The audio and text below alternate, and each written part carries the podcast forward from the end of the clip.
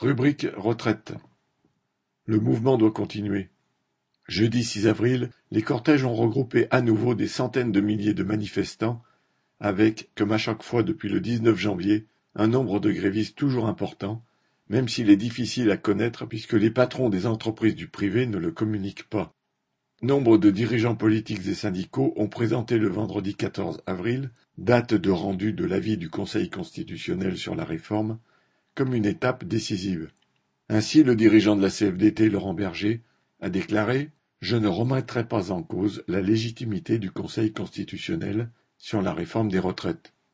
Mais au nom de quoi les neuf sages entre guillemets qui siègent dans cette instance auraient-ils une légitimité pour décider de l'âge de départ à la retraite de millions de travailleurs?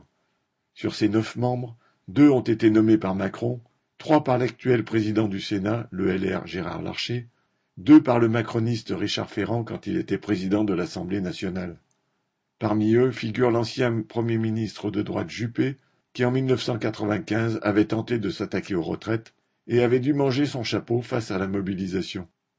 Enfin, c'est Fabius, lui aussi ancien Premier ministre, qui préside cette assemblée au sein de laquelle les travailleurs n'ont vraiment aucun ami.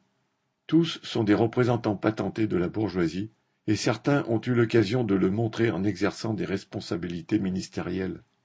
Cette institution constitue la dernière étape du processus législatif et le coiffe comme une sorte de dispositif de sécurité. Selon Macron et tous ceux qui évoquent sa légitimité, les travailleurs n'ont plus qu'à s'incliner après qu'il a rendu son avis. Pour le justifier, ils évoquent le respect des règles démocratiques.